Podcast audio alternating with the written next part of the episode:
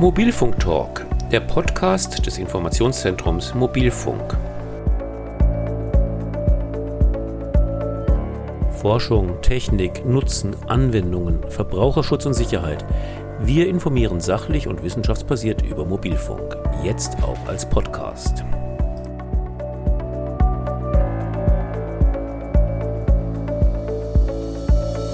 Was für junge Menschen selbstverständlich ist, kann für Ältere eine Herausforderung sein. Zum Beispiel die Nutzung von digitalen Medien.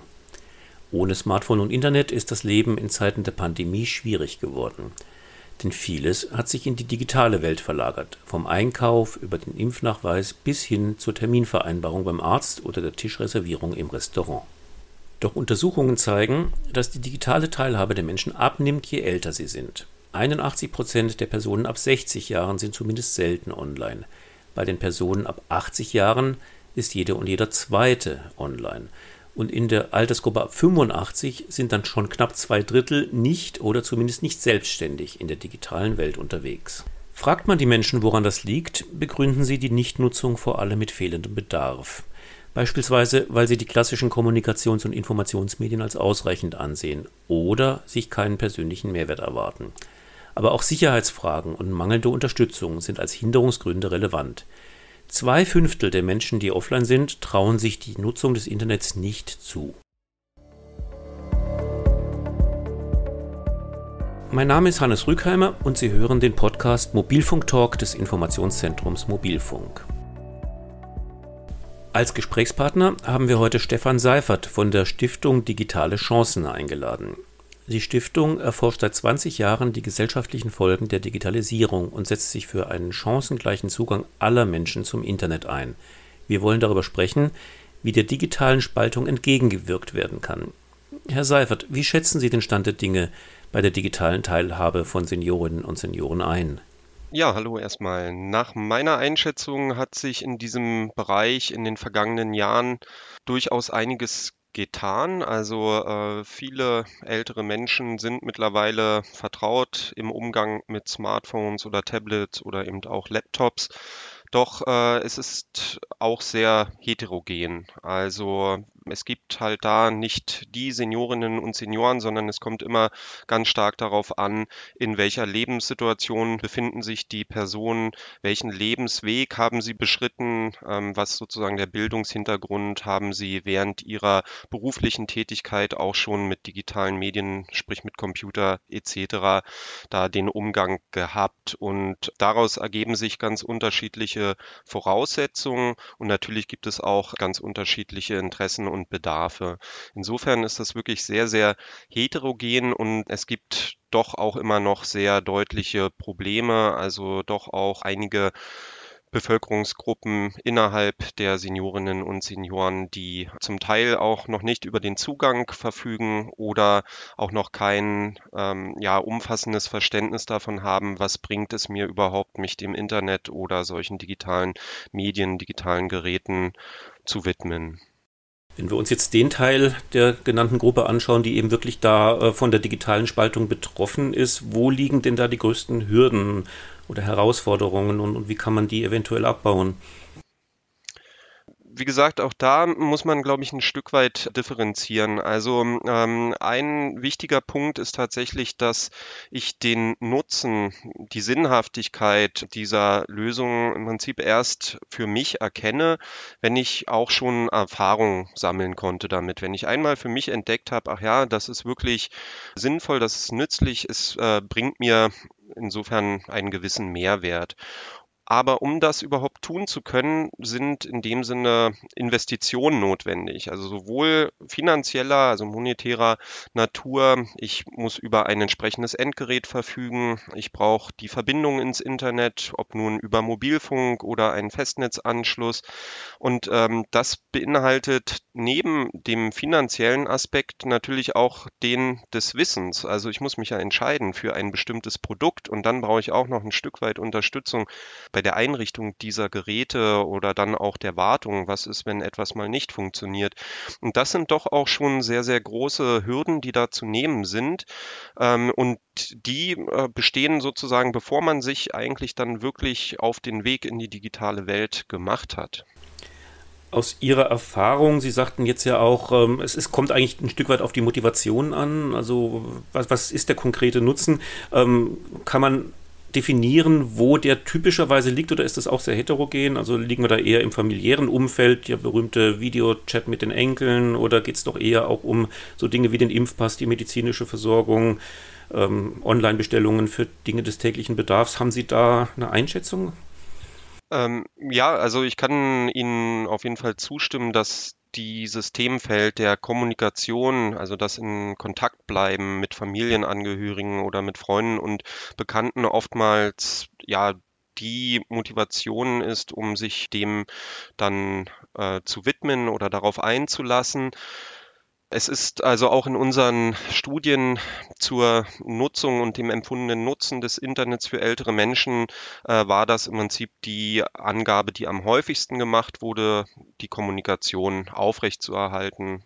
Aber es ist halt bei weitem nicht die einzige Motivation oder das einzige Themenfeld sich zu informieren oder sein Wissen zu erweitern, ist zum Beispiel auch eine sehr häufig angegebene Nutzung. Und das betrifft sowohl sag ich mal, Anwendungen wie die Online-Enzyklopädie, Wikipedia, wo man dann seinen Interessen, seinen Hobbys entsprechend sich informieren kann, aber auch tagesaktuelle Medien oder Magazine, die es online gibt, werden da sehr gut nachgefragt. Wie gesagt, das Ganze wird dann ja abhängig von den individuellen Interessen und Hobbys, sage ich mal, äh, dann auch sehr divers. Also auch das sich unterhalten lassen oder spielen.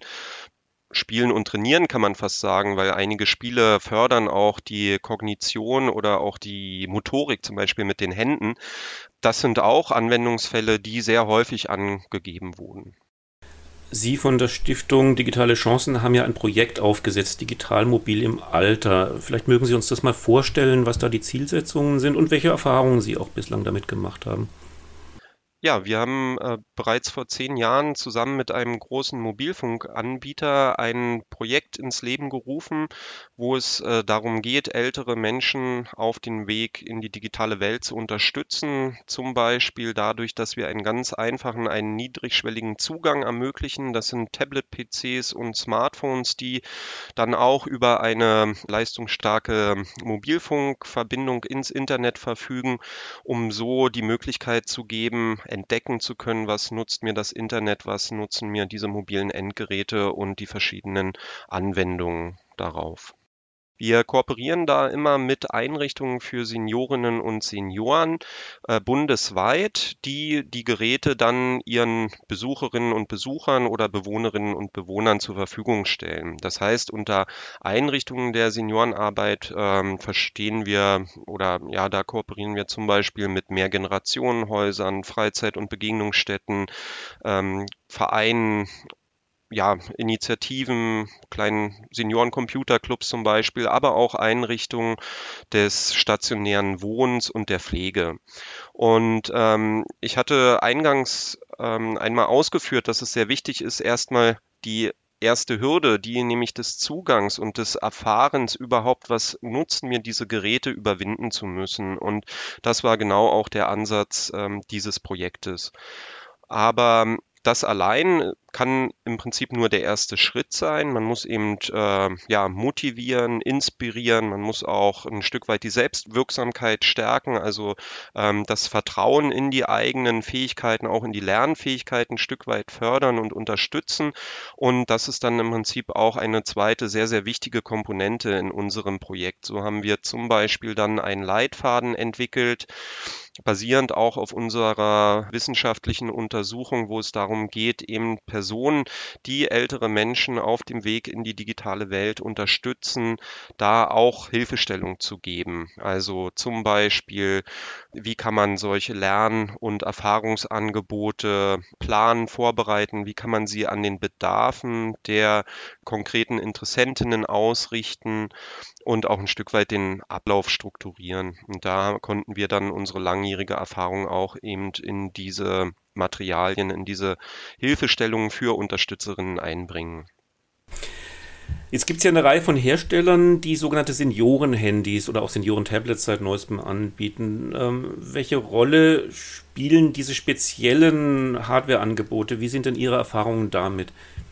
Ähm, da muss man, glaube ich, auch ein Stück weit unterscheiden, äh, auch vielleicht ausprobieren, für, für wen das jetzt geeignet ist. Wir unsererseits haben den Ansatz, dass auch marktübliche Geräte durchaus geeignet sind. Äh, sie bieten auch schon viele Möglichkeiten, die Geräte anzupassen, entsprechend verschiedener Bedarfe, auch bestimmte Einschränkungen, zum Beispiel des Sehens oder des Hörens, ähm, zu kompensieren oder eben auch die Oberfläche dann an, ähm, ja, insofern anzupassen, dass sie nicht überfrachtet ist und man sehr, sehr schnell die Dinge dort auch findet, ähm, die man sucht gesucht und unsererseits auf unseren Geräten beispielsweise ist dann auch die Darstellung vergrößert der Symbole und der Schrift, der Kontrast ist erhöht. Also die sogenannten Bordmittel auch der marktüblichen Geräte geben einem da schon einen ganz guten Werkzeugkasten mit.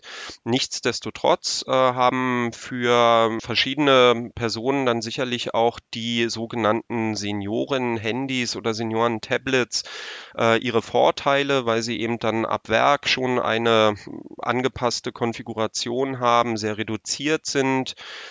Da muss man entsprechend schauen, auch was man möchte. Wir wollten unseren ähm, Teilnehmerinnen und Teilnehmern im Prinzip auch ein Erlebnis ermöglichen, das dem entspricht, wie, wie es alle anderen auch haben.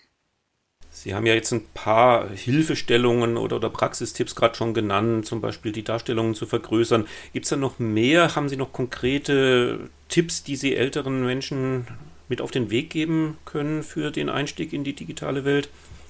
Ja, also wie schon erwähnt, ich halte das für gut, wenn man das Gerät auch ein Stück weit seinen Bedarfen entsprechend ähm, ausrichtet. Das heißt, um Ihnen ein Beispiel zu geben, bei uns haben wir auf dem Startbildschirm dann auch verschiedene Ordner angelegt, die die unterschiedlichen Themenbereiche abbilden. Also mhm. so etwas wie Wissen und Informieren, Kommunikation, wo man dann äh, zum Beispiel die Anwendung für Videotelefonie oder für Kurznachrichten findet, natürlich auch das E-Mail-Programm, dann gibt es Ordner, da befinden sich dann Unterhaltungsangebote, sprich die Mediatheken, zum Beispiel der öffentlich-rechtlichen Rundfunkeinrichtungen, aber auch YouTube. Und das äh, hat halt den Hintergrund, dass ich mich dann letzten Endes auch ein Stück weit daran orientieren kann.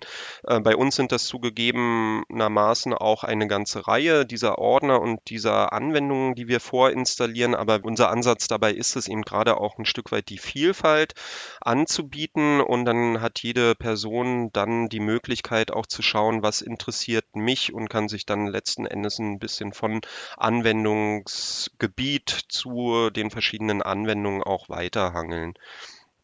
Ansonsten, wenn es darum geht, die Geräte hinsichtlich persönlicher Bedarfe einzurichten, hatte ich schon angesprochen, die Darstellungsgrößen sind da sehr relevant, äh, auch wann der Bildschirm äh, sich ausschaltet, um Strom zu sparen, äh, wäre auch eine Sache, die ähm, ja man so von den Werkseinstellungen ein Stück weit erhöhen sollte, damit man eben nicht ständig da den, den Bildschirm sozusagen wieder aktivieren muss.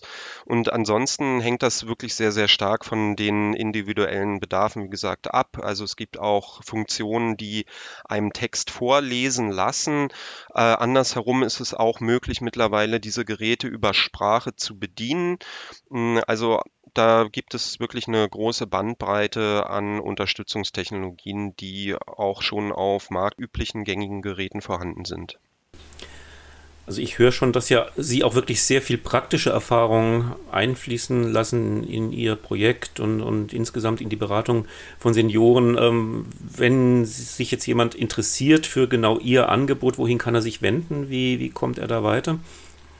Ähm, am besten direkt an Digital Mobil im Alter, unser ja, Kooperationsprojekt. Ähm, das finden Sie im Internet zum Beispiel, wenn Sie digitalmobil im Alter.de eingeben und alles wird mit äh, Bindestrichen sozusagen durchgekoppelt. Ansonsten finden Sie das auch über die Webseite meiner Organisation, der gemeinnützigen Stiftung Digitale Chancen. Da werden Sie dieses Projekt auch auf den Projektvorstellungsseiten finden und da haben Sie dann auch die Möglichkeit zu entdecken, was wir noch alles an Angeboten, an Projekten für ganz unterschiedliche Bevölkerungsgruppen haben. Mhm. Ja, ich gehe davon aus, dass uns auch nicht nur die Senioren, sondern möglicherweise auch die, die ja mehr oder weniger freiwilligen Supporter zuhören, also sprich oft dann die, die Kinder oder Enkel, die da ähm, mit aktiv werden. Ähm, wie, wie ist da ein sinnvolles Vorgehen? Wie können die im Zweifelsfall ihre Verwandten unterstützen? Also äh, da würde ich auch gerne auf unseren Leitfaden verweisen, äh, digitale Kompetenzen für ältere Menschen. Ja, ich halte dieses familiäre Umfeld tatsächlich auch für sehr, sehr wichtig ähm, und stelle aber fest, sowohl in meinem Umfeld, äh, zum Teil sogar auch bei mir, dass es äh, manchmal gar nicht so einfach ist, wirklich die Geduld zu haben oder Dinge zu wiederholen oder auch so zu erklären, dass sie dann gut ankommen, insbesondere eben bei Dingen, die man selbst für selbstverständlich hält. Aber es ist ein ganz großer Unterschied, Dinge mehr oder weniger einfach zu tun und und sie jemand anderem ähm, zu erklären. Und da haben wir häufiger auch festgestellt, dass insbesondere das äh, Setting, sage ich jetzt mal, zwischen Kindern und ihren Eltern, was äh, sozusagen die Vermittlung davon Kompetenzen oder das Lernen angeht, oftmals auch ein bisschen schwieriger ist, als wenn das die Enkelgeneration mit ihren Großeltern tut. Und meine Empfehlung wäre eben wirklich einmal auch zu überlegen, was sind denn jetzt die relevanten Anwendungen, was sind wirklich jetzt die Themen oder die Interessen, die Hobbys der älteren Person und dass man dann schaut, was finden wir jetzt in der digitalen Welt, um das ein Stück weit aufzunehmen, um sich zum Beispiel dann dazu zu interessieren. Und natürlich spielt die Kommunikation miteinander da eine ganz, ganz große Rolle. Wenn Sie nur mal den Vergleich anstellen zwischen einem Brief oder einer Postkarte, die man aus dem Urlaub verschickt, das war auch sehr, sehr schön, die dann äh, in den Händen zu halten. Aber der Urlaub ist halt schon vorbei. Und über die Kurznachrichtendienste kann man da auch die Angehörigen ein Stück weit äh, näher einbeziehen und sie ja dann doch auch enger teilhaben lassen an den Erlebnissen, indem man zum Beispiel dann Fotos schickt äh, von, von sich oder von den Enkelkindern etc. Also ich glaube auch, das sind sicherlich äh, viele Anwendungen, die sehr positiv motivieren. Jetzt stelle ich mir aber vor, ähm, einmal bringt die Tagesschau wieder als Headline-Meldung großer Dateneinbruch oder Phishing-Attacke oder Riesenprobleme ähm, beim Telebanking und schon haben wir auch wieder eine große Sorge aufgebaut. Wie, wie ist damit ein sinnvolles Umgehen? Mhm.